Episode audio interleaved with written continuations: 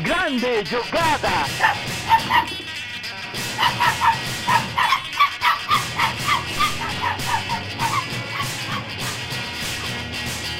Autogol! Começou! Fala galera, sejam bem-vindos a mais um Autogol, podcast sobre futebol, cultura e começando a semana, Copa do Mundo. É isso aí, dia 20 tá aí. Oea! Mas não é essa, né? Infelizmente. É, é, não sei qual, nem sei qual é a música da Copa desse ano. Sei lá se tem música, às vezes os Qatari proibiram música também, sei lá. Pode ser.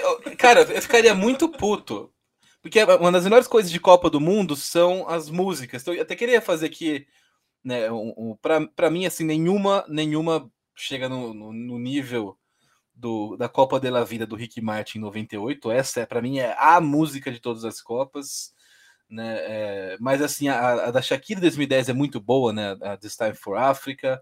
Tem uma do, do, não lembro o nome do cantor alemão, mas é a Celebrate the Day para 2006, era bem bacaninha também, né? E eu não lembro de 2018, foi uma Copa que ficou meio, foi, já foi um pouco blé. Eu tô, eu tô ansioso para a Copa, tô ansioso, mas assim, não tanto quanto eu costumo ficar. Não sei se eu tô velho, se eu tô chato, se essa Copa, porra, dá uma brochadinha por ser no Catar, por ser em dezembro, porque o São Paulo tá uma merda. Eu não, não sei o que, que tá acontecendo, mas assim, não, não, não tô na, naquela expectativa, é porque o álbum tá caro pra caralho, mas é, é, é... a expectativa tá, até existe, mas não, não, não tá assim, meu Deus, eu preciso da Copa do Mundo. É, é legal, a Copa do Mundo é legal, mas tô, tô, tô, ainda não, não tá, não, não, parece que não caiu muito a ficha, tipo, porra, vai começar a Copa da, agora, tá ligado? Isso aí, nessa semana vai, a gente vai ter o começo da Copa do Mundo, dia 20, né? Dia 20, se não me engano, vai ser um sábado sábado, né? Ou, uma, ou, uma, ou um domingo, eu não lembro. acho domingo, que é um domingo, acho que é um domingo, é domingo, no domingo. Deixa eu ver aqui o calendário. Tem calendário aqui na frente, é exatamente um domingo. É. não é difícil acessar o calendário no, no é. Windows, né? Mas é, eu... a gente tá. Rapidinho, a gente tá falando de música de Copa do Mundo e falando de música em geral. Agora, é, inclusive, lembrando aqui uma semana.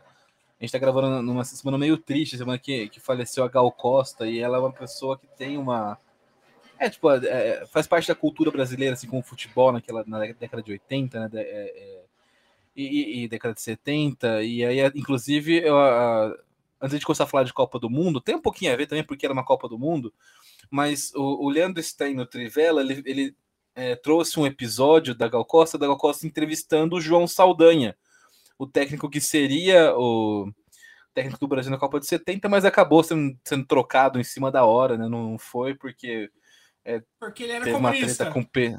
É, porque ele era comunista, exatamente. ele era jornalista, comunista, então em cima da hora foi trocado pela ditadura.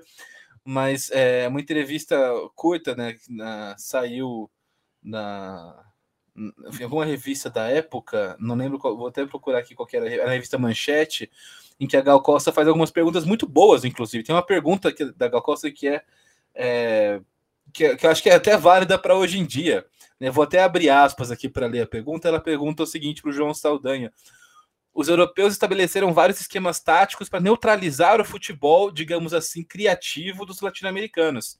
Fala-se agora que a solução para modernizar o futebol brasileiro seria justamente consagrar os esquemas táticos europeus. João, você acha que isso seria um erro fatal? Você não acha que estaríamos fazendo algo, algo do jogo deles, abandonando nosso futebol arte pelo futebol força? E, e, e é, é, essa é, é a pergunta que, que, ela faz. É uma pergunta muito boa, porque ela ainda é válida. Se for ver, tem 70. E essa é uma discussão que ainda existe né, no futebol brasileiro. Não, é, é, ela, ela, é uma pergunta, ela é uma pergunta válida, mas que, que com o passar do tempo ela meio que foi invertido, né? Porque a gente vê cada vez mais os europeus buscando o futebol arte e a gente aqui for, focando no futebol força. Exatamente, né? Espero, agora que a gente está tentando aí nesse movimento recuperar um pouco do futebol agradável de assistir, mas é, é, é, é essa conversa interessante porque ela foi ali, a sementinha daquela dessa mudança que aos poucos o Brasil e as seleções latino-americanas em geral foram abandonando né, essa, essa característica do futebol enquanto arte né, é, para o jogo, para o jogo, né, para as partidas. E né, a gente teve um período que assim é, é, a retranca, é o resultadismo, só não perder importa, melhor um 0 a 0 do que perder de 3 a 2 e, tipo. É... e, e, acho que é legal, porque eu espero que a gente realmente esteja nesse momento hoje em dia de voltar a valorizar o jogo bonito, o jogo agradável de assistir, o jogo espetáculo, porque futebol é isso, né? É, Não, é e, futebol e, e, cultura. Não, e é, e é, e é interessante pensar que o, o sul-americano, que há não muito tempo atrás, aí, 40 anos atrás, essa entrevista, o, não, não, não fala exatamente do futebol brasileiro, mas o futebol sul-americano como um todo era visto mais como futebol arte, né? E hoje acho que talvez a seleção que é mais o, que é melhor um espelho do que eram as seleções europeias daquela, daquela década de 70, do que era uma Alemanha de 70, uma Itália de 70 do futebol totalmente força, hoje é o Uruguai. O Uruguai talvez seja o melhor espelho que a gente tem no, nas seleções grandes mundiais do futebol puramente força, né? Que é, agarra, agarra o não, digamos a violência, mas é, o jogo físico é né, mais importante do que dribles, do que a criatividade sim. em campo. Sim, sim, isso é, é, é, curioso e é um pouco triste, eu acho, como isso se inverteu com o tempo, né? É, e, uma, e já que a gente está falando de inversão de tempo aí, a gente pode, pode lembrar de um pouco da, do nosso sentimento com a Copa do Mundo, que acho que não só a gente, mas todo mundo, assim, é, pelo menos todo mundo que, que não é totalmente alienado das coisas que estão tá acontecendo no Qatar já não, não tem tanta. não tem aquela ansiedade para o início da Copa que a gente costumava ter em, em outras Copas, né? Eu acho legal uma análise que o, que o jornalista, podcaster e poeta Muso Congo é, soltou no Twitter esses dias, que ele falou que a Copa do Qatar, antes mesmo de começar, já falhou, já é um fiasco porque é, ele lembra que a Copa do Mundo sempre foi um, um momento de escapismo, né? Um momento que você tenta fugir da, das, é, dos problemas é, da sociedade onde você vive para focar num lugar que é um espetáculo de futebol, que é pura festa, durante, é um mês de festa que você escapa daquilo lá. E o Qatar, ele não. E to, todas as Copas tiveram seus problemas, inclusive aquelas que a gente, que a gente lembra com carinho, né? Como a Copa da França, como a Copa. Que não foi uma Copa que o Brasil ganhou, mas que foi uma, uma Copa muito marcante para a seleção brasileira e para o Brasil, né? A Copa de 2002, que foi a Copa do, Ten, do Penta, a Copa de 94, que foi a Copa do Tetra. Até essas Copas que a gente lembra com um certo carinho. É, até porque foram as Copas que a gente. Que a gente, que a gente, que eu falo, a gente, eu e o Altarujo, né? Pegamos a nossa infância, crescemos, é, tivemos a, a infância e adolescência passando por essas Copas, né? elas tiveram seus problemas, não foram, não foram tipo eventos é, 100%, 100 legais, sem nenhum, sem nenhum tipo de polêmica, de seja arbitragem, seja de compra de resultados, seja de polêmicas da política da FIFA. Nenhuma delas foi 100%, mas durante a Copa a gente conseguia, tinha esse sentimento de ignorar isso e focar no futebol. E o Qatar não conseguiu fazer isso. A Copa do Qatar a gente está aí já batendo na porta e se fala tanto, quanto, tanto quando se fala de escalação de seleção, de estádios é, que vão ser desmontáveis e blá blá blá, se fala dos milhões de escândalos que, que culminaram não só na escolha do Qatar como sede, mas que, que aconteceram enquanto durante a, a, a construção, né, a preparação do, da Copa pelo, no próprio Qatar, né? Seja escândalo de é, trabalho escravo nos estádios, seja escândalo de um, ter sido a Copa com o maior número de, de mortes durante a construção dos estádios. Dos estádios foram quase 50 tra trabalhadores que morreram durante é, a construção dos estádios do Catar.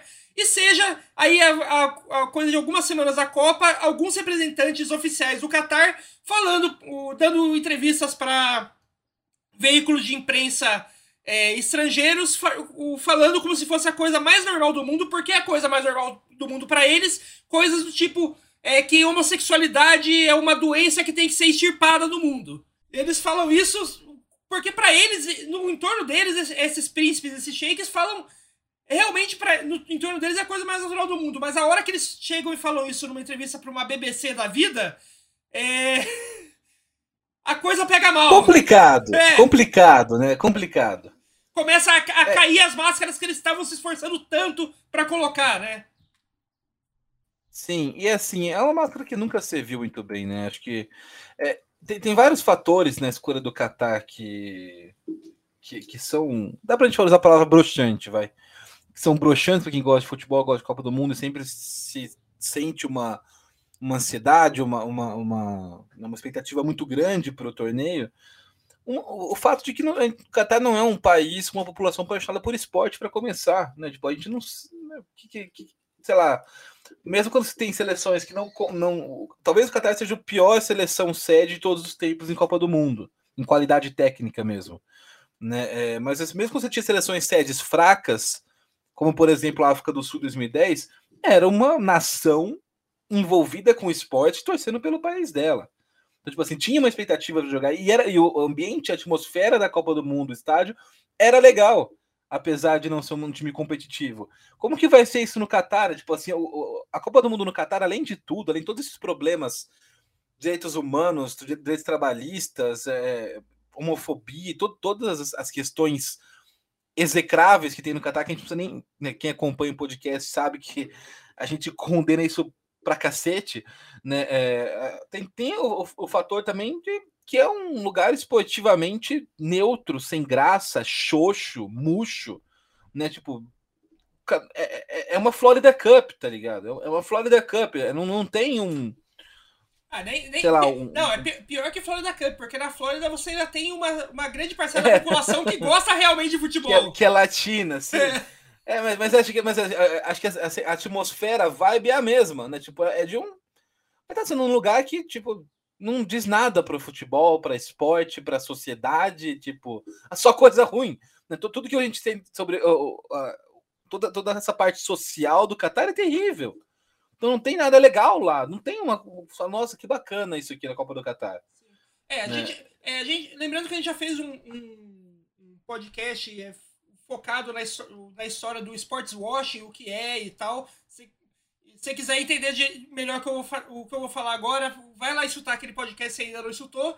Mas uh, o real é que a Copa do Mundo do Catar e a Copa do Mundo da Rússia são Copas do Mundo que, tão, que foram usadas simplesmente, puramente para sports washing, para tentar é, limpar a barra de nações que são que tinham que tinham não que tem ainda, né, uma uma imagem internacional muito ruim, né? A, a Copa do e a Copa da Rússia ainda foi, digamos assim, até mas... Foi antes da guerra da não, Rússia ainda. Não, os caras a... cara cagaram no pau depois, porra. Não, não, não só, não só, antes, da, não só antes da guerra, foi antes da guerra da Ucrânia, mas é, a Copa do Mundo da Rússia aconteceu enquanto a Rússia estava bombardeando o hospital no Irã, no, na Síria.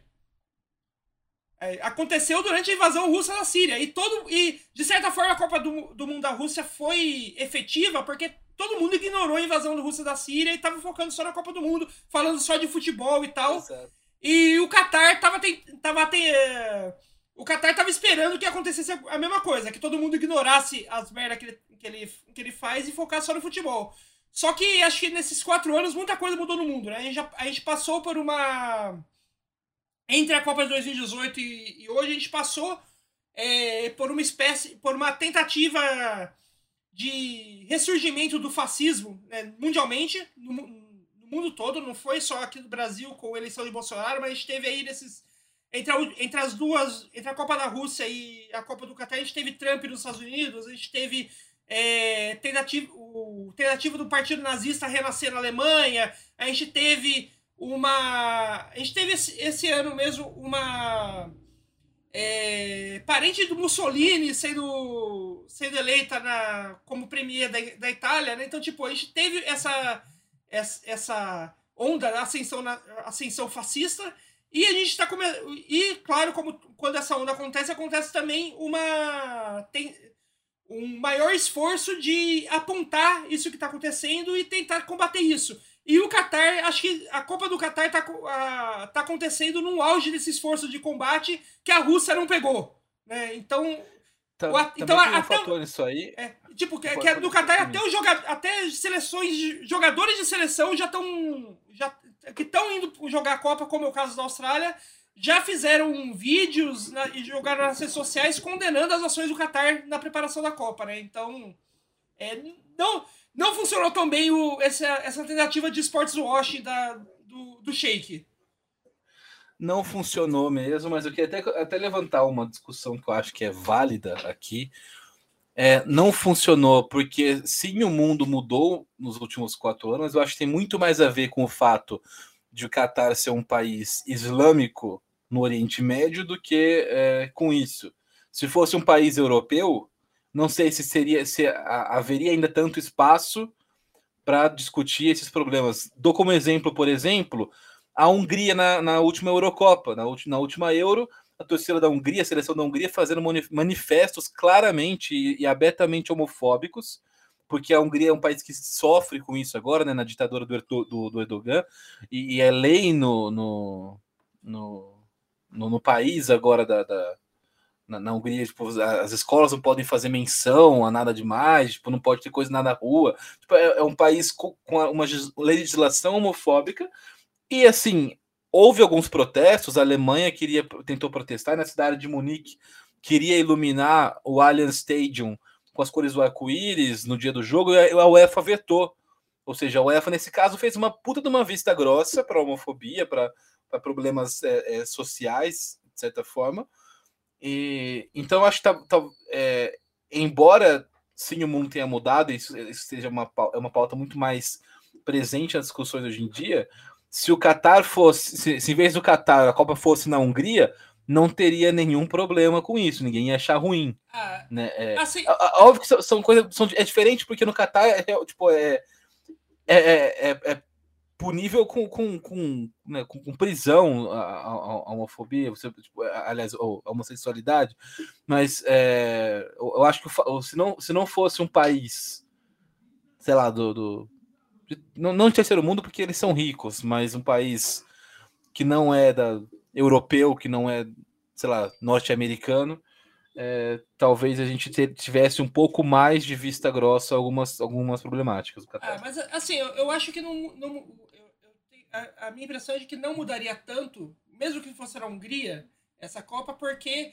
é, assim como na Hungria, a tentativa de, digamos assim, é, esculhambar partiu do, da, da seleção alemã e a tentativa de manter a ordem, entre muitas aspas, que é tipo, não, não vamos comprar essa briga, não, veio da federação, no, no Qatar tá sendo a mesma coisa. Todas as tentativas de, digamos assim, esculhambar, entre muitas aspas, a Copa, tá vindo das seleções, tá vindo do, do dos jornalistas, tá vindo dos jogadores que estão. dos jogadores das comissões técnicas, até de patrocinadores de seleção que tá indo lá pro Qatar. Mas a, a FIFA, que é organizadora, tá tentando botar panos quentes e, e, e, e fazer com que todo mundo jogue pelas regras impostas pelo, pelos príncipes catares, porque eles têm eles não têm interesse, em, assim como a UEFA não tem interesse em.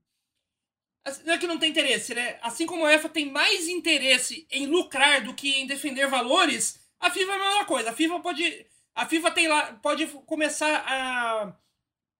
Pode obrigar todos os jogos é, de seleções começar com uma faixinha de não ao racismo, mas se ela tiver como lucrar em um país que é abertamente racista, é, ela vai botar panos quentes nisso, é, não colocar faixinha, não entrar com a faixinha nesse, nesse jogo, porque ela, ela prefere lucrar é, com, a, com o jogo do que defender valores.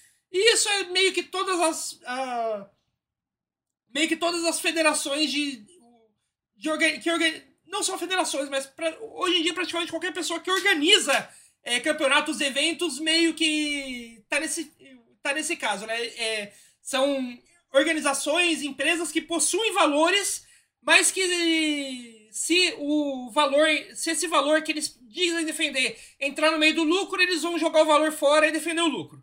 O valor que eles preferem é outro, né, Noé? É. é, o real valor que eles defendem é só o monetário, né? Exatamente. Mas assim, é, é, isso tudo a gente está falando que é, a gente tem que, não pode esquecer que não só o Qatar é, tem um, é, um, uma série de problemática, problemática com tudo isso aí que a gente falou, como o próprio processo de escolha dele foi totalmente problemático, cheio, cheio de, de acordos por, por fora e subornos e, e tal. E assim, a gente não vai falar muito sobre isso porque a gente não precisou muito a fundo. Isso a gente sabe que existe, mas a gente não pegou dados aqui para falar no podcast. Mas assim, ó, é, já fica um good dick adiantado de, do negócio aí que estreou essa semana na Netflix. A Netflix estreou essa semana um documentário de quatro partes é, explicando tudinho o que, o que foi essa negociação por trás dos panos aí que culminou com o Qatar como sede da Copa 2022. Que todo mundo tava dando como certo que, a te, que essa Copa, a Copa desse ano ia ser nos Estados Unidos. E de repente o Qatar é, apareceu como sede, surpreendeu todo mundo que estava por trás, que, que tava é, cobrindo as negociações por cima dos panos, e daí investi na hora investi de investigar o que aconteceu, que descobriram onde negociações por baixo dos panos, que é o, o que culminou com a prisão de um monte de gente da FIFA.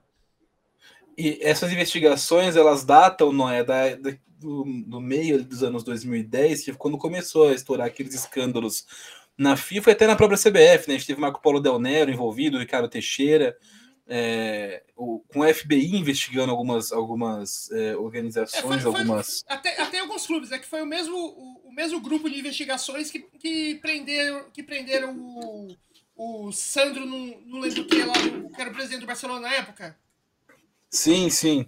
É, o, o é, e, e, sobre esse, essas investigações, tem um livro maravilhoso do excepcional jornalista Jamil Chad, que se chama Política, Propina e Futebol. Tive que olhar aqui na prateleira para lembrar a ordem, porque não lembrava se era futebol, política e propina, mas é, é, Política, Propina e Futebol, do Jamil Chad, um ótimo livro, porque o Jamil Chad é um cara que frequentava esses círculos na Suíça, sede da FIFA, ele estava lá quando tudo começou a acontecer, foi um dos primeiros jornalistas a ter acesso a informações, a relatórios, a denúncias, então é muito legal mesmo. É, o livro também, eu, eu, não vi o documentário ainda, mas parece bom mesmo, então vou dar uma, vou assistir também. Mas fica também uma dica adiantada temática sobre esse assunto aí, que, que acho que é legal para quem gosta de ler sobre. E apesar de a gente tá, tá, defendendo aí que a Copa já vai ser um flop, que a Copa tem muitos. Vai ter, já tem. Começa com, com talvez mais problemas do que todas as outras Copas que. Que a gente já, pelo menos, já acompanhou, né? É, porque a gente não pode esquecer que teve Copa ali, ali durante Guerra Fria, Copa durante ditaduras de. É, de, de, de, alguns países aí na década de 70, 60, 70, 80 que a gente não acompanhou, então a gente não sabe exatamente o, o quão de problema teve, rolou nessas Copas ali, né? Mas, assim, da, da nossa. Da, da, nossa vida, acho que essa do Qatar é de longe a mais problemática que a gente teve até agora.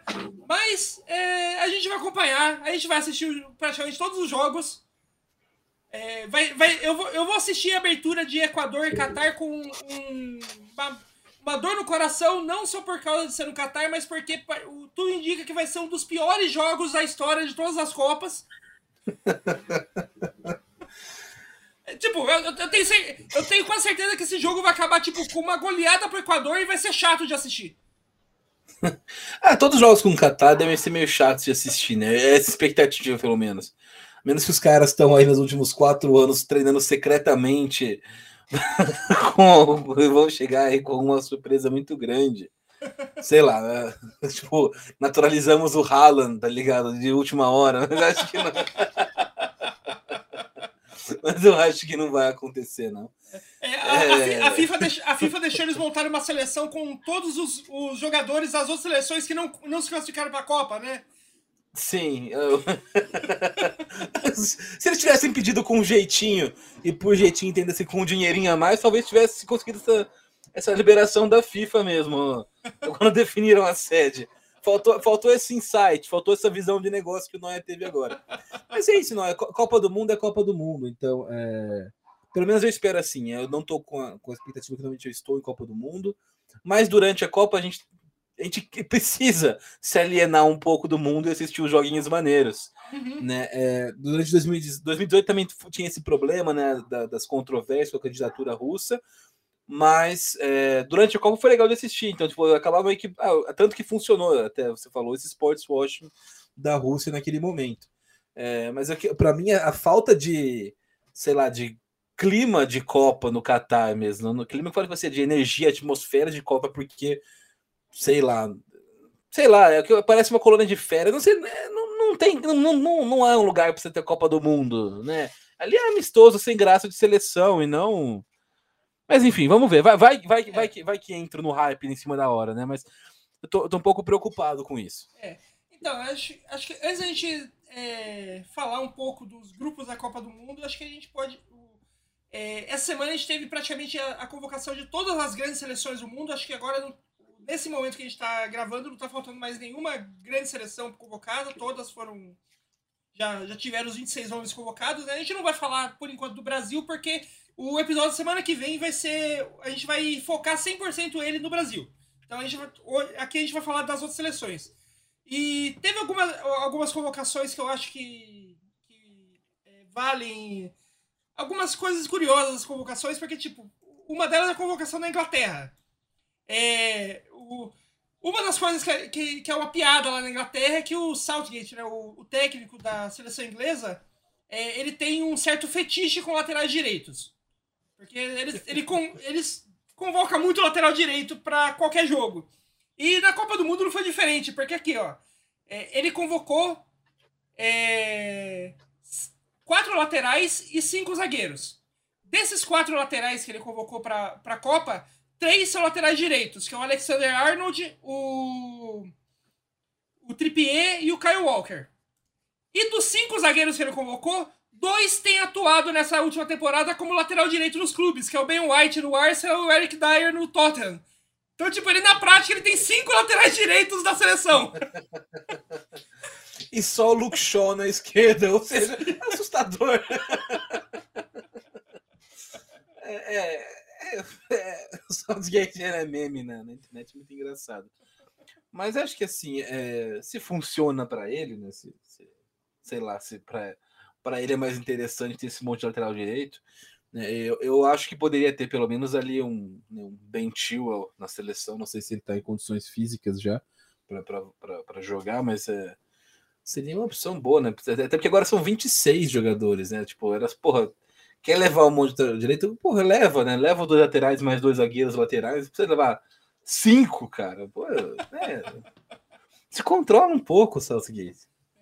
E outra, outra coisa que eu achei engraçada foi que, tipo, o, é, camarada nosso, o Gabriel Fu, ele tweetou essa semana que, é, das grandes seleções do mundo, é, qual que é, a, é que tem a pior lista de goleiros e por que que é a Inglaterra? Que, é, a Inglaterra tá levando para a Copa como goleiros o Pickford, o Pope e o Ramsdale. Mas eu acho que nessa o Fu errou porque ele não estava contando com a convocação da Holanda. É, o Holanda é, tá fraca de goleiro. É, a Holanda, a Holanda tá levando pra Copa o Bidrow do, do Feyenoord, o Pasvir do Ajax e o Nopert do Renenvin. E olha, fala pra você, o Ramsdale, que hoje é o terceiro goleiro da Inglaterra, é melhor que esses três. É melhor que os dois da Inglaterra também, né? Sim, o Ramsdale, é, é, o terceiro, é o terceiro goleiro na, na, da Inglaterra hoje na ordem de goleiros, mas ele é o. Dos três da Inglaterra, ele é o melhor goleiro. É, ele é fácil. Ele deveria ser o titular da, da seleção inglesa. Mas nesse caso até dá para entender porque o Pickford é um cara de confiança e realmente na seleção inglesa ele não compromete. Ele, ele tem boas atuações. Tipo, é, não, não seria complicado para o Southgate, como gestão de grupo, gestão de elenco, tirar o Pickford agora. Né? O cara nunca. O cara tá nessa, nessa construção toda da seleção inglesa com titular, até jogando bem. Ele fez uma boa Copa do Mundo na Rússia em 2018. Né? Então, é, vamos ver. Mas é, é os da Holanda realmente estão tão, tão abaixo da. da, da... Acho, acho, fala, acho no papo de goleiro ainda vale destacar também que, é, que foi uma coisa que me surpreendeu que na a seleção espanhola o De Gea não vai para jogar Copa, né? O De Gea que, que é, até na Eurocopa foi o, o, titular da seleção da Espanha, não vai jogar Copa, né? Não, na verdade era o Nai Simon já. O ah, já era o Nai Simon? É que o último jogo da Espanha que eu tinha é. visto era, tava, tava o De Gea ainda. De... Acho que na Liga das Nações, na Liga das Nações o De Gea foi testado de novo, mas nesse meio tempo, nos últimos anos, o Nai Simon Nai fez uma. Roubou, fez, roubou a vaga é. dele já, né? É, o Nai Simon foi, fez uma Euro muito boa, né? Pegou pênalti, decisão de pênalti. É, hum. o, o, é, é mais jovem, tem mais potencial, mais tem mais potencial por mais tempo, então é, acho que é compreensível, né? O, acho que o DG realmente chegou no, no, no fim do ciclo dele. Também porque ele estava numa fase muito ruim no Manchester United há uns dois, três anos. Sim, é, é Hoje ele, ele, voltou a atuar em bom nível no United, mas nesse meio tempo ele já perdeu esse espaço na seleção. É, e assim como no caso do Pickford, não tem não, não há justificativa uhum. né, para tirar o Nice Simão do gol agora, até porque é um ótimo goleiro também.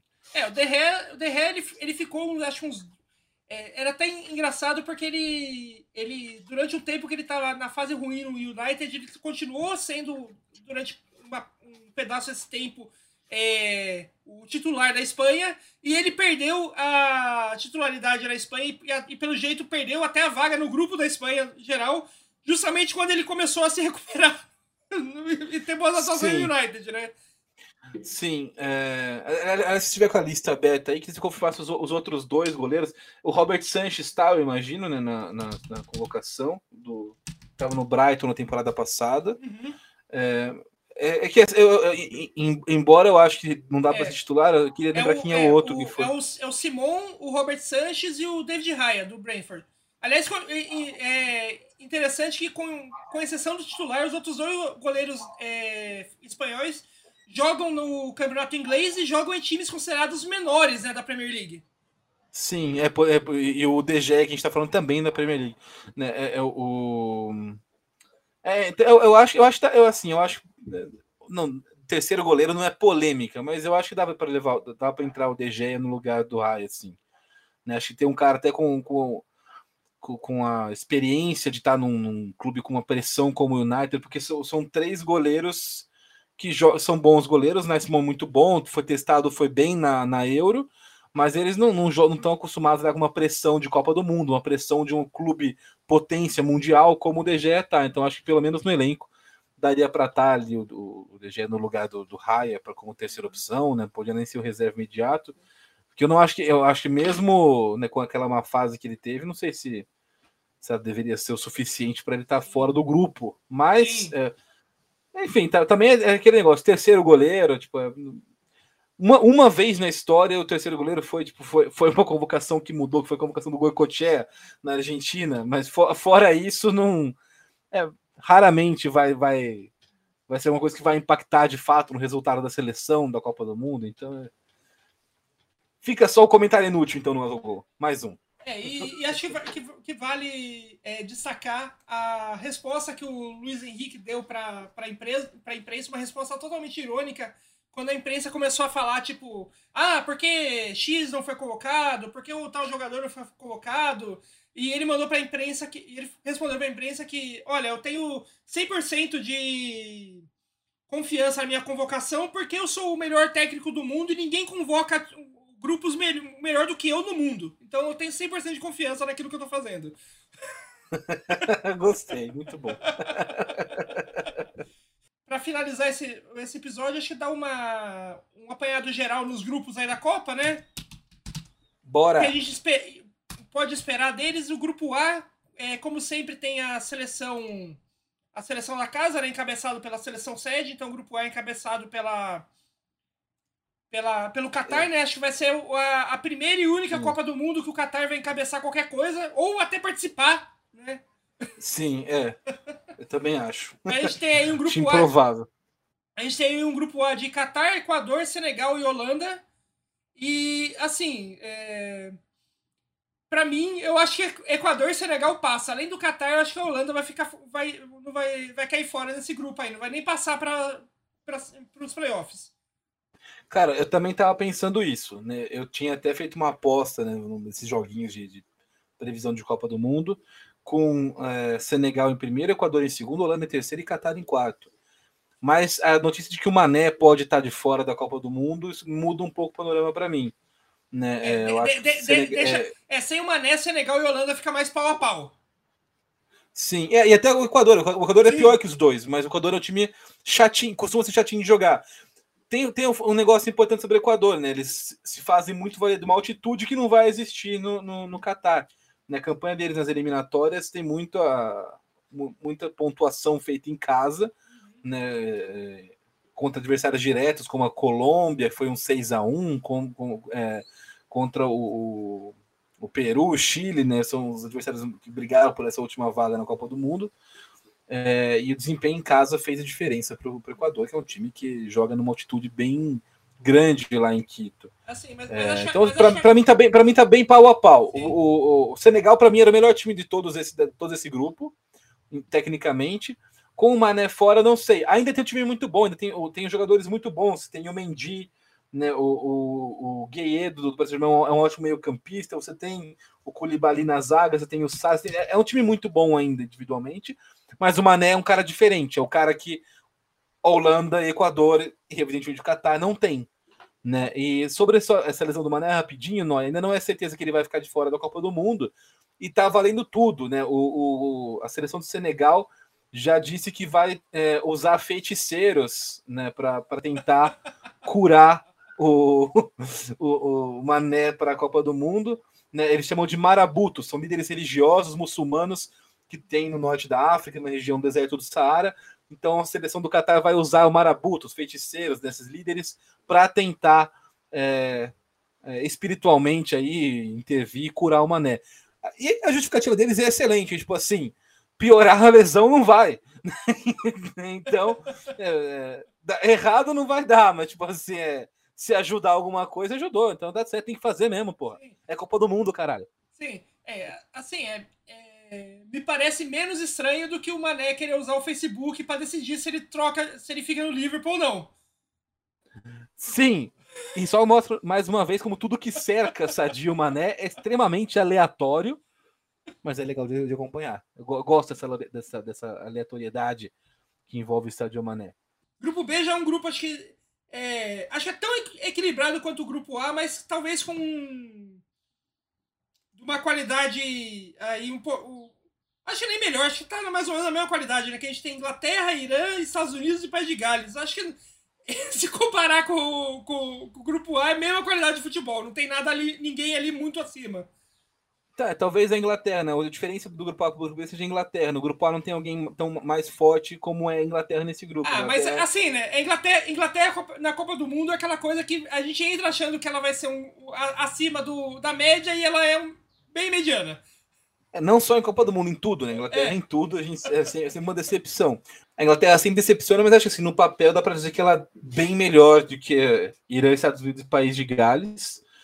É, no grupo A, a gente não tem ninguém que se sobressaia tanto. Né? No grupo B, eu acho que Inglaterra mesmo, que seja aos trancos e barrancos, é uma presença que dá para mim que garantir na próxima fase. Eu não, não vejo, é, especialmente Estados Unidos e País de Gales, competindo. Tá? O Irã é uma seleção um pouco mais forte, mais ajeitadinha, com jogadores mais. É, é, mais qualificados, mas Estados Unidos e País de Gales não, de, não oferecem para mim muito risco né, para a Inglaterra. Óbvio que é que eles vai talvez ter aquele um a umzinho sofrido com o País de Gales, até porque tem uma rivalidade, né, são, são é, duas seleções da, do Reino Unido, né, da, da, da, Grã-Bretanha, País de Gales e, e, Inglaterra. Então tem aquele fator, sei lá, meio clássico, meio derby, que tudo pode acontecer mas eu acho que não de, deve passar. Se eu for, eu, eu apostaria Inglaterra e Irã na próxima fase nesse grupo, nessa ordem, Noia. Eu acho que passa.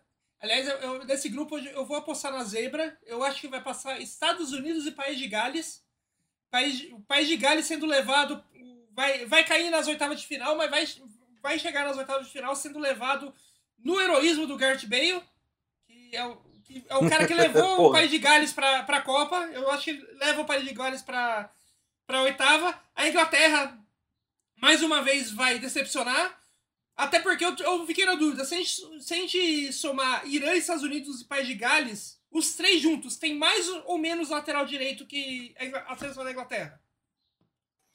Ah, se bobear menos. Se bobear, os três juntos têm menos, né? Sim. Mas é, né, eu, eu acho a, a Inglaterra passa. Ela vai decepcionar mais para frente, na, na, na fase mata-mata, não na primeira fase. Né, o, acompanhando a. A, seleção dos Estados Unidos não, conseguiu quase não ir para a Copa na, com a CAF com o Canadá em primeiro. Então acho que é, é, não, não chega com uma, com uma, com uma, uma moral muito alta. Né? O País de Gales é, é fraco, mas tem um, um Bale que era inspirado, tem esse fator rivalidade, os caras devem entrar com sangue no zóio contra a Inglaterra, principalmente na primeira fase. Vamos ver. Uma seleção que faz muito tempo que não joga uma Copa do Mundo, né? Então vamos, vamos ver como é que se comporta. Mas na, na lógica, eu iria em Inglaterra e Irã, e acho ousado o seu palpite dos Estados Unidos e País de Gales. Sim, é, o meu palpite está to, tá totalmente. Tá, é nada palpado na, na qualidade dos Estados Unidos e, e País de Gales e totalmente baseado na, no flop que vai ser a Inglaterra nessa Copa do Mundo. Acho justo, acho justo. Também acho que vai ser um flop. E a gente tem aí grupo C. O grupo C já, já é um grupo que acho que vai ter jogos melhores. Né? Grupo C a gente vai ter tem Argentina, Arábia Saudita, México e Polônia. É, é, meu voto aí, aqui sem, muito, sem muita dúvida, deve passar Argentina e México. E acho que a Argentina. E acho que o duelo Argentina e México promete ser um dos mais legais de assistir nessa primeira fase da Copa. Eu acho que deve ser um dos jogos mais legais de ver mesmo na primeira fase, Argentina e México. Mas eu não, não tô muito confiante com a seleção mexicana. Acho que é uma seleção que não teve uma renovação como deveria ter acontecido, uma seleção ainda meio velha, dá para usar essa palavra. E sei lá, na, na, na, Copa passada a Polônia sofreu contra a Colômbia na fase de grupos. Dessa vez eu acho que o México não tem a força que tinha a Colômbia, então eu, eu torço muito para que seja Argentina e México, né, pois América Latina acima de tudo, mas eu acho que pode dar Argentina e Polônia nesse grupo. Não, mas, mas não a, gostaria. É, mas a real, tipo, o México, o, o México é, não renovou, mas a Polônia também não renovou da Copa passada para essa. Então... Justo, é que eu, eu, acho que é, os jogadores do México são, são um pouco piores do que os jogadores da Colômbia. É uma seleção não renovada, mas que eu não vejo, sei lá, um... não tem alguém que fala, não, esse cara pode pegar o México, ajudar, né? É, não, é, não é um time que coletivamente tem impressionado muito também nos últimos, né, nos, nos, últimos anos, como, como era, por exemplo, o time do Osório. O time do Osório era um time que era ruim né, individualmente, já, também é, já era velho 2018, e, mas que coletivamente conseguia jogar jogar legal, né? É, enfrentar alguns adversários de nível superior. Né? É, assim como a Colômbia na época também conseguiu fazer, né? Conseguia jogar. Eu não vejo coletivamente nem individualmente o México tão bem nessa Copa do Mundo. Tomara que seja errado. Eu queria muito que o México fosse para a próxima fase. Né? E quanto mais latino-americanos e menos europeus, sempre melhor. Ah, pera, um, um, detalhezinho, um detalhezinho só, rápido, para não passar a Arábia Saudita é uma seleção que, embora a gente tente olhar com uma com um pouco de ah, nada a ver, muito, muito ruim, é, fez uma participação surpreendentemente positiva em 2018, não passou de fase, né, né, não chegou nem perto de passar de fase, mas assim, comparado com a, com a Arábia Saudita que a gente sempre vê tomando goleadas na primeira fase, é uma seleção que vem evoluindo né, a qualidade dos, dos então tô, e fez uma eliminatória sólida, né, muito sólida. Tô, tô curioso para ver como vem a Arábia Saudita. Não acho que vai passar de fase, acho que é pior que os outros três times. Mas acho que a qualidade dos jogos vai ser legal, diferente do que a gente estava falando, por exemplo, do Qatar, uhum. que vão ser jogos que o Qatar vai perder e vai ser chato de assistir. Eu acho que a Arábia Saudita vai oferecer é, alguma pode oferecer alguma dificuldade para os adversários dela. Né, e, e, e, pode ser, acabar sendo fiel da balança do grupo. Então, além do confronto entre México e Polônia, o confronto desses times com a Arábia Saudita pode definir quem vai, quem vai ficar de fora. Quem perder pontos para a Arábia Saudita pode ser seleção eliminada para mim nesse grupo. Então, acho que vai ser um grupo bem interessante de acompanhar isso daí. Uhum. E o quarto grupo, né? Quarto grupo, o I, grupo D. É, esse não tem nenhum, nenhum sul-americano. É um grupo composto com Fran de França, Austrália, Dinamarca e Tunísia. É, para mim, assim, é, esse é aquele, é aquele tipo de grupo que tem dois times que são bem superiores aos outros dois, e por mais que o futebol da Austrália é, tenha melhorado nesses últimos anos, a Austrália é uma seleção que vem evoluindo bastante a cada nova geração. É, a França e a Dinamarca ainda vejo elas como bem superiores à Austrália e, e Tunísia. O que tem aí, Noia, é a maldição do atual campeão. Né? Desde é, 94 todos os atuais campeões da Copa do Mundo, exceto o Brasil, o Brasil é a única seleção imune a essa maldição, são eliminados na primeira fase da Copa seguinte. Em 98 a França foi campeã, caiu na primeira fase em 2002. Né? Em 2006 a a Itália foi campeã, caiu na primeira fase em 2010. A Espanha campeã em 2010, caiu em 2014 e a Alemanha em 2014, que ninguém esperava que fosse na primeira fase em 2018, caiu na primeira fase né, num grupo que também era, era, um grupo tipo esse daí, acho que o grupo da Alemanha era Alemanha, Suécia, Japão e México, naquela Copa do Mundo. E, em 2018, e, e, e, a Alemanha caiu fora com a seleção, a base inteira do título, praticamente, até um pouco renovada, 2014. Então, é, tem essa maldição. Eu não sei, é, se tivesse que apostar, sei lá, a minha casa, que eu não tenho casa própria, a minha casa, no, no, eu apostaria na França, mas assim, a França tem tido resultados terríveis nos últimos jogos, na Liga das Nações, não fez uma Euro nada convincente, né? É, então a gente tem, sei lá, um time que é, que é individualmente muito forte, mas que talvez esteja tenha chegado no seu ápice coletivo em 2018.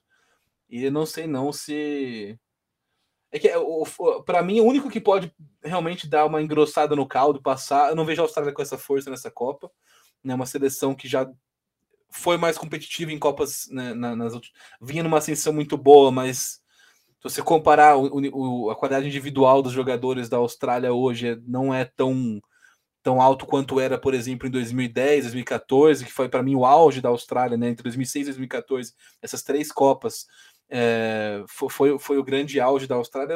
Essa é uma geração mais nova, pode ser que seja boa, mas eu não, não vejo competindo. A Tunísia pode talvez engrossar o caldinho ali para a França, não sei. É, se, se, eu, pela maldição, eu vou apostar aqui no podcast em Dinamarca e Tunísia para a fase de grupos para o mata-mata. Mas é uma aposta que só faço porque aqui não vale nada. Se tivesse que pagar alguma coisa, eu apostaria na França, porque não sou maluco.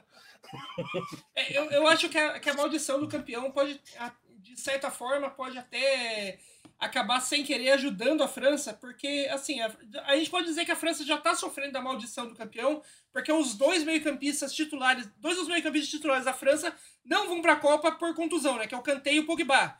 Só que o Kanté e o Pogba eram dois dos problemas eh, que, eh, do, da, dessa seleção da França nessas, nos últimos jogos que ela não tem feito bem. E se você troca, se a contusão tirar esses dois e abrir espaço para o Chouameni e o Camavinga nesse meio campo, que os dois que estão comendo a bola no Real Madrid, pode ser o que a França precisava para voltar a jogar bem e voltar a e quebrar essa maldição do campeão que não passa na primeira fase da, da próxima Copa, né? Mas vale lembrar que se um deles cair fora, o próximo da lista é o Rabiot.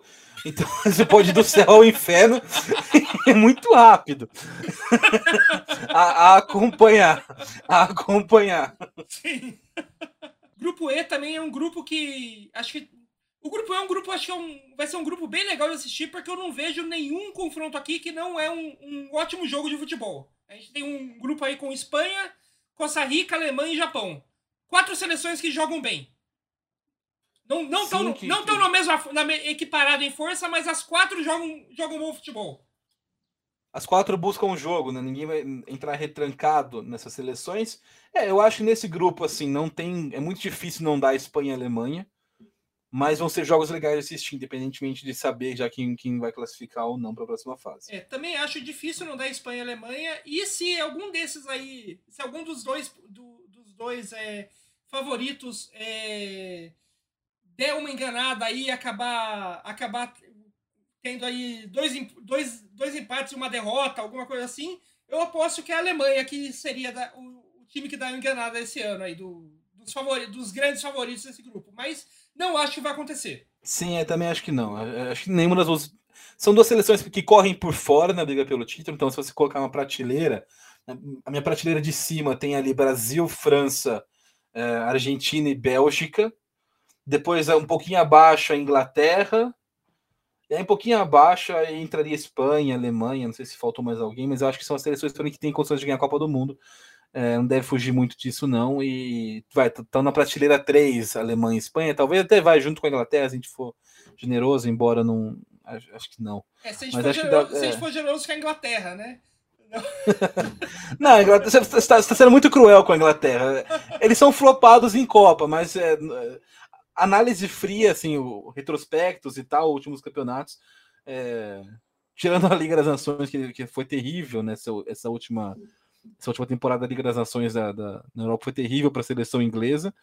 Mas assim, né, fizeram uma campanha decente na Euro, uma campanha decente na última Copa do Mundo. É, é, é flopado, mas acho que não dá. Eu, eu, na lógica, ainda tá, é um, time que chega à frente de Alemanha e Espanha. Né? Óbvio que se eu for. Aí nesse caso, não, se eu fosse apostar para valer, sabendo que a, gente, que a Inglaterra flopa em Copa do Mundo, eu não colocaria meu dinheiro na Inglaterra, mas né, na, na, na, lógica, eu acho que, olhando uma análise fria, sem, sem meme, né, eu acho que é, é, um time melhor hoje do que com mais opções, mais, mais consolidado até coletivamente do que Espanha e, e Alemanha. É, assim, a, a, o grupo E é o, é o grupo que, se você gosta de futebol, é, e você tem que escolher apenas um grupo para assistir todos os jogos que vão acontecer nele, escolhe o grupo E. O grupo E você pode acompanhar literalmente todos os jogos, todos vão ser legais. Uma good dick. Não é a mesma coisa que a gente pode, pode falar do grupo F, mas também não vai ter nenhum jogo assim super chatão que nem no grupo A, digamos assim, né? É, o grupo F ah, é. Cara, eu não sei, eu não sei. Eu acho que Croácia e Canadá, para mim, é um negócio. É, o grupo F. Eu não sei, não. É, grupo F a gente vem aí com Bélgica, Canadá, Marrocos e Croácia. Assim, é, é que Croácia e Canadá, por mais que eles que não sejam times que abrem os olhos, eles têm bons jogadores que, que fazem diferença na Copa do Mundo, né? Ah, não, tô, tô falando de qualidade do jogo. Qualidade do jogo, pra, pra mim, vai ser, pra ser um jogo terrível. esse, esse, tem tudo para ser o pior jogo sem o Qatar da Copa. Olhando assim na tabela, esse, esse jogo que eu falo, ok, esse eu acho que vai ser o pior jogo sem o Qatar da Copa do Mundo. Mas o. Mas eu, nesse grupo, assim, eu, a Bélgica né, é a grande favorita do grupo, acho que não deve ter dificuldade para passar, tá bem acima é, dos outros dos outros participantes. A ver como a Croácia se comporta, fez uma campanha razoavelmente sólida nas eliminatórias, mas estava com um grupo baba, né? E ainda é, é, é, não, teve, não tinha nenhuma grande seleção no grupo de, no grupo da, da, Croácia. O grupo era Croácia, Rússia, Eslováquia, Eslovênia, Chipre e Malta. Então né, não foi realmente testada a Croácia para essa Copa do Mundo, atual vice-campeã do mundo. Mas eu e aí eu acho que briga com o Marrocos. O Canadá eu acho que tá bem tá, tá abaixo das duas, tá das outras três. Né? A Bélgica não tô nem contando, mas é, o Canadá eu acho que é, tem tem uma geração que é a melhor geração canadense de todos os tempos, provavelmente, mas isso não quer dizer muita coisa. Né? assim, o... com todo respeito, a gente está falando de Copa do Mundo de futebol, eu, eu, assim, eu, tirando talvez Jonathan David, é um atacante promissor, o Alfonso Davis teve uma, teve uma temporada muito boa né, duas temporadas atrás, continua jogando de maneira bem regular, bem no Bayern de Munique, mas não acho que é o suficiente né, para pegar um time mais robusto, mais, mais experiente e também com ótimos talentos individuais, como o caso do Marrocos, da Croácia, por exemplo. Né, o, o Canadá se aproveitou, além de, de ter uma, uma, ótima geração, de estar tá com no momento em que todas as seleções da, da, da CONCACAF estão encontrando dificuldades nessa transição entre gerações. Então, o México, né, a gente já falou, mas não está no auge, os Estados Unidos não está no auge, a Costa Rica já também passou aquele, aquele melhor momento de, de, dessa geração da Costa Rica. Né? Então, o Canadá acabou sobrando um pouco nas eliminatórias da CONCACAF, mas eu acho que agora está abaixo do, desses, dessas seleções. Se tivesse num outro grupo, talvez desse para sonhar um pouquinho mais. Mas eu acho que, que é, Croácia e Marrocos estão uma prateleira acima do Canadá ainda. Apostaria em, vamos ver, em Bélgica e Marrocos. Vai, Bélgica e Marrocos.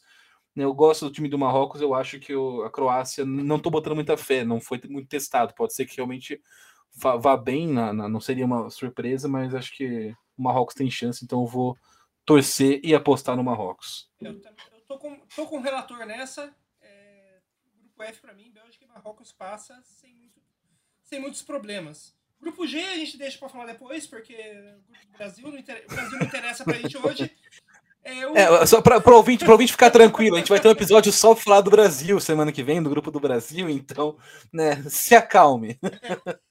o, o Autogol tem planejamento, a gente tem, a gente tem nosso planejamento certinho até o final do ano, inclusive, né? Então, o, o ouvinte pode ficar tranquilo que a gente vai falar da seleção do Tite.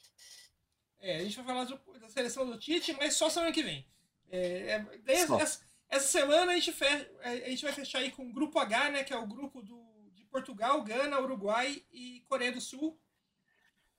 Esse, para mim, o grupo mais aberto de todos. Sim. Até mais que o grupo que. No grupo A tem o Qatar, né? Que a gente sabe que não vai passar.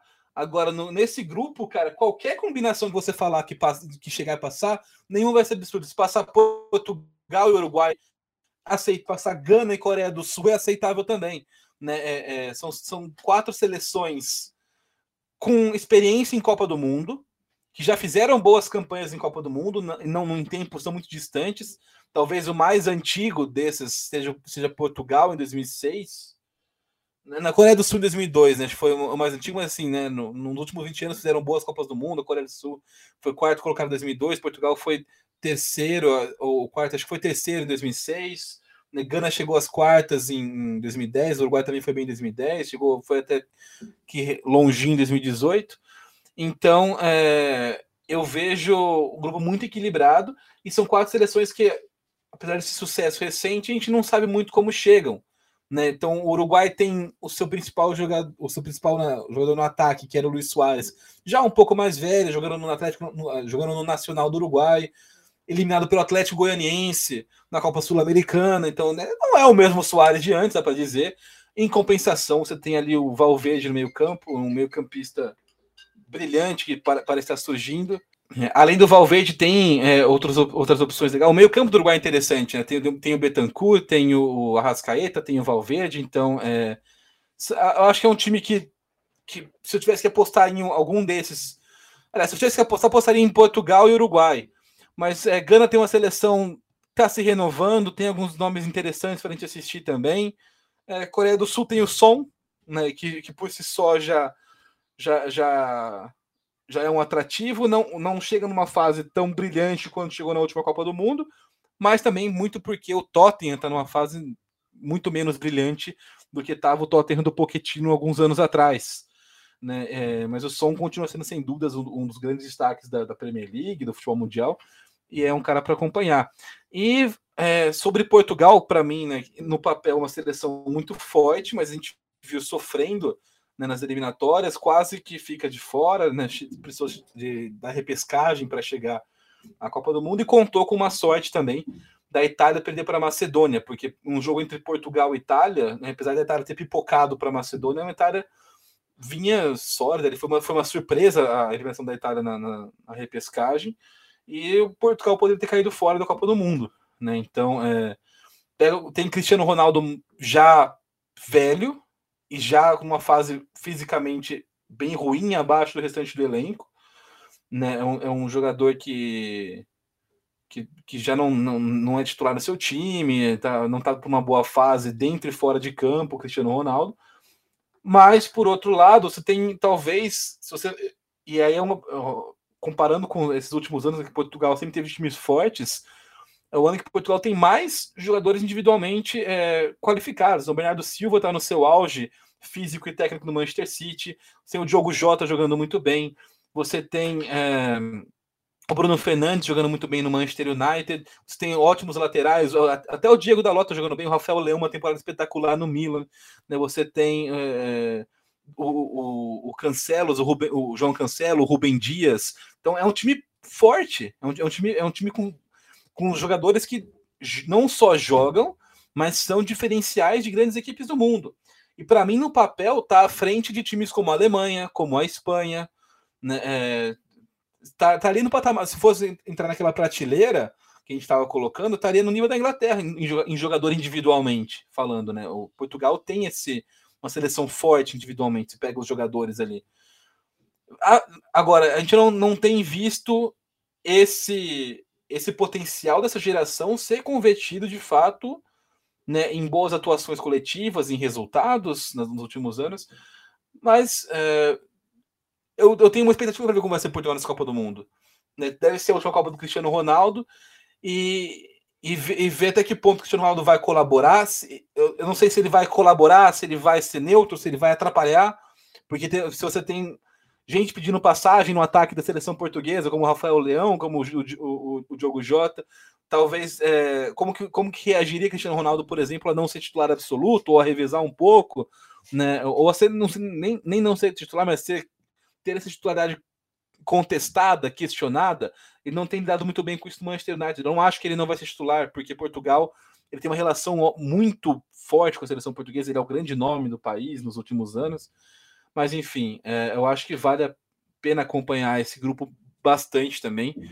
Portugal, eu estou muito curioso para ver como vai ser Portugal na Copa do Mundo, né? Com, com, com nesses jogos, porque no papel, para mim, é a melhor seleção portuguesa de todos os tempos é que o, o, som ainda tá na dúvida se ele vai mesmo jogar. Tipo, ele já falou que, que vai jogar, que vai pra Copa sim, que vai jogar, mas é assim, ele não se recuperou ainda do totalmente no Tottenham. Né? Ele não tá jogando porque ele, ele tá, tá, ele tá machucado. Então, não, por mais que ele diga que vai jogar as Copas, a gente não sabe ainda se ele realmente vai jogar a, a Copa do jeito que se espera de um craque dele. nível deles. Né? Ele, tá, ele tá igual o Salah no Egito em 2010, né? Talvez se o Salah tivesse inteiro, o Egito tivesse conseguido passar naquele grupo, o grupo que tinha Rússia, Arábia Saudita, né? Talvez o Egito tivesse alguma chance na, na, naquela Copa do Mundo, não sei, né? O, o Salah foi, foi aquela lesão que o Sérgio Ramos machucou ele na final da Champions League.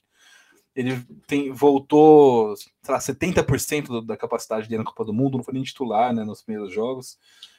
É, eu acho que o som chega numa, numa situação meio. Achei um pouco melhor, tá, tá um pouco mais recuperado do que estava o Salah naquela Copa, até porque a lesão é um pouco menos séria, um pouco menos grave.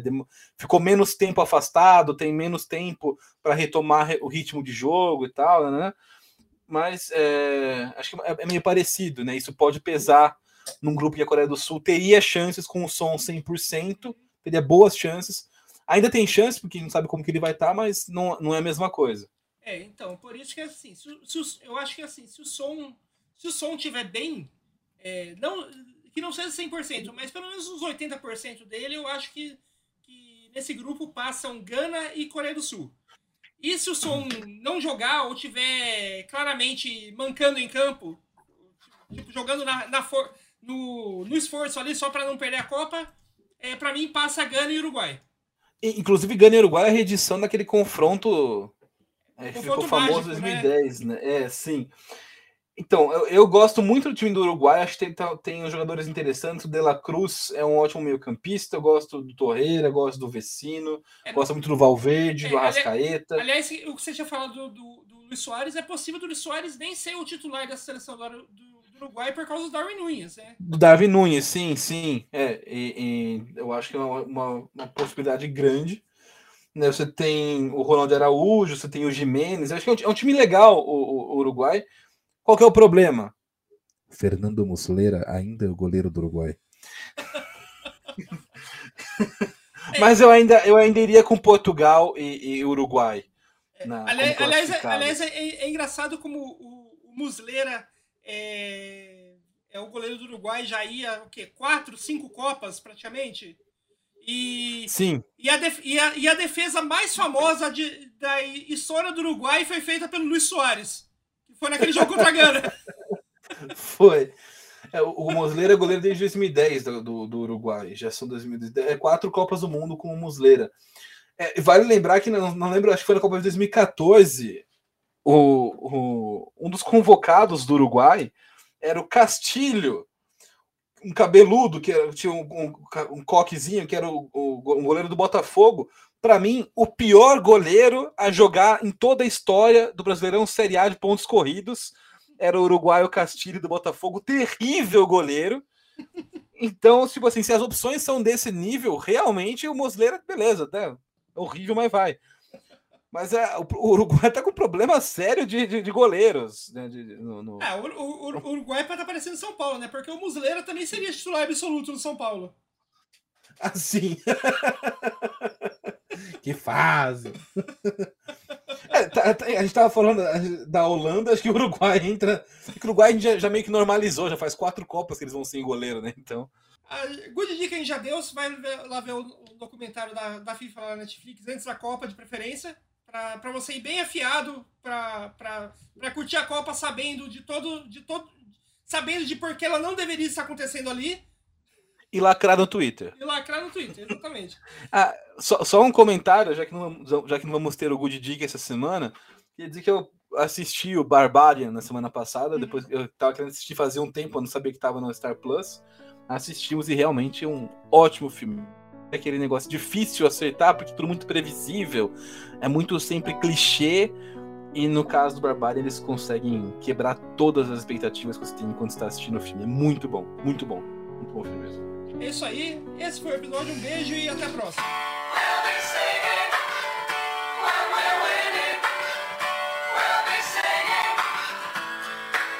I get no